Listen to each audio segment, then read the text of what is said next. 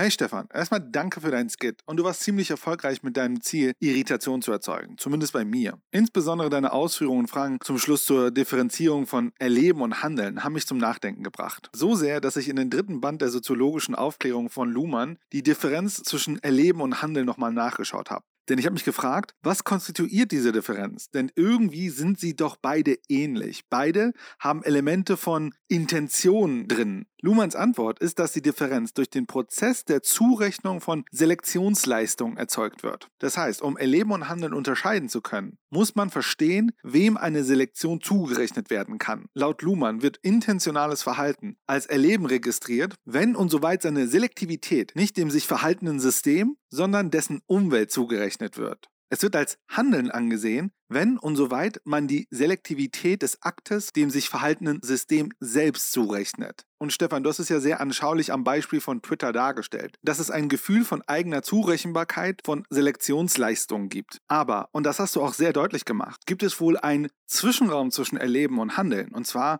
das Erlebnis von Handlung, beispielsweise an dem von dir beschriebenen Klicktivismus. Diese Art von Pseudohandlung oder Pseudoaktivismus ist ja im Kontext von Social Media kein radikaler Aktivismus. Es ist notwendig, damit das System, beispielsweise Twitter, überhaupt weiter funktioniert. Dieses, ich, ich nenne es mal Problem, also Problem in dem Sinne, dass die Abweichung uns die Differenz deutlich macht, ist natürlich dahingehend spannend, weil wir in diesem Punkt schon ein paar Mal waren. Bei Habecks Rede bei Lanz, der Black Mirror Episode, den Influencern bei Ankerkraut und so weiter. Der Moment, wo Aktionismus, also ich nenne es mal als erlebte Handlung nichts bewirkt oder sogar zur Resilienz des Systems führt, das man doch eigentlich radikal verändern möchte. Slava Zizek erklärt das auch sehr spannend am Beispiel des sogenannten kulturellen Kapitalismus. Nach seiner Perspektive, nach den Protesten und 68er Bewegung, der Kapitalismus dahingehend transformiert, dass Themen wie Ökologie Teil des Systems selbst geworden sind. Er veranschaulicht das am Beispiel von Starbucks. So war ein früherer Slogan der Starbucks Werbekampagne wie folgt.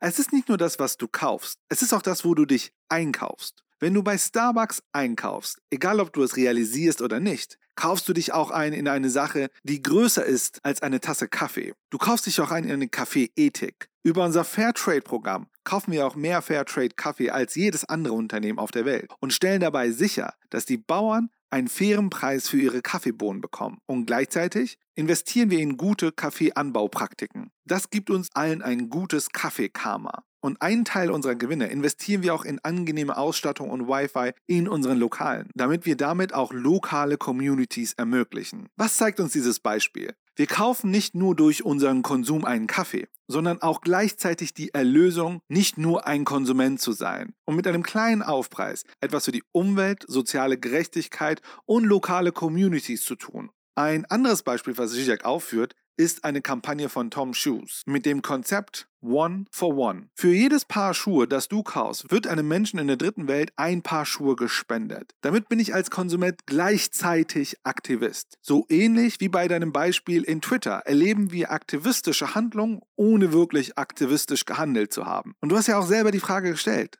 Warum eigentlich? Um das vielleicht ein bisschen besser zu verstehen, möchte ich nochmal den Ideologiebegriff einbringen. Diesmal aber nicht den von Zizek, sondern den von Luhmann. Denn Luhmann hat in dem ersten Band von Soziologische Aufklärung einen Aufsatz über Wahrheit und Ideologie geschrieben. Seine Definition ist gar nicht so unterschiedlich wie die, die wir früher von Zizek genommen haben. Ideologie als das, was unser Verlangen strukturiert. Oder als Fantasiekonstruktion, die unbewusst unsere Realitätskonstruktion vermittelt. Bei Luhmann ist ein Denken ideologisch, wenn es in seiner Funktion das Handeln zu orientieren und zu rechtfertigen ersetzbar ist. Und diese Austauschbarkeit kann über die funktionale Analyse der Handlung bestimmt werden. Das heißt über die Analyse der Beziehung zwischen den Problemen und den möglichen Lösungen. Ideologien operieren durch die Aufstellung allgemeiner Wertsysteme, die ihre bezweckende folgende Art Vorzugsordnung stellen. Also das, was wir anstreben oder vermeiden sollten. Aber sie können die anderen Möglichkeiten, die ja außerhalb des Wertsystems möglich sind, nicht ausschließen. Dementsprechend regelt Ideologie zunächst, welche Folgen des Handelns überhaupt in unsere Betrachtung gerückt werden sollen und prägt so dem Kausalfeld, also die Menge aller möglichen Handlungen, eine Relevanzstruktur auf. Dadurch werden die Möglichkeiten des Wirkens eingeengt, übersehbar und entscheidbar.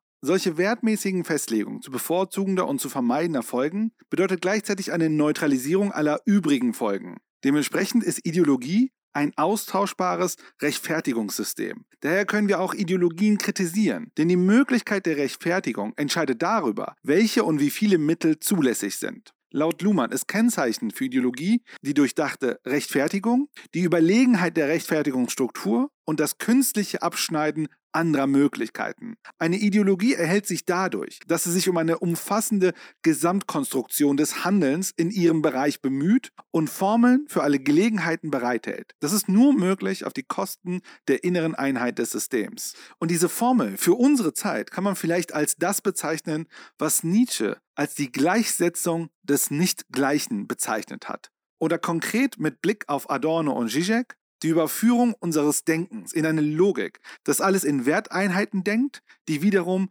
in Geld ausgedrückt wird. Denn am Ende messen wir unseren Handlungen einen Wert bei. Und natürlich überlegen wir uns, wie viel uns diese Handlungen überhaupt kosten. Diese Logik limitiert natürlich unseren Möglichkeitshorizont. Wie du in deinem Beispiel gesagt hast, Stefan. Ich kann auf Twitter viel Wirbel um Waffenlieferungen machen und Petitionen unterschreiben und so weiter. Aber jetzt losziehen und Flüchtlingshilfe leisten, das kostet mich ja Zeit. Und vielleicht muss ich mir da Urlaub nehmen. Also verzichte ich vielleicht sogar auf Geld und muss vielleicht Benzin kaufen, muss vielleicht ein Ticket holen und so weiter und so weiter.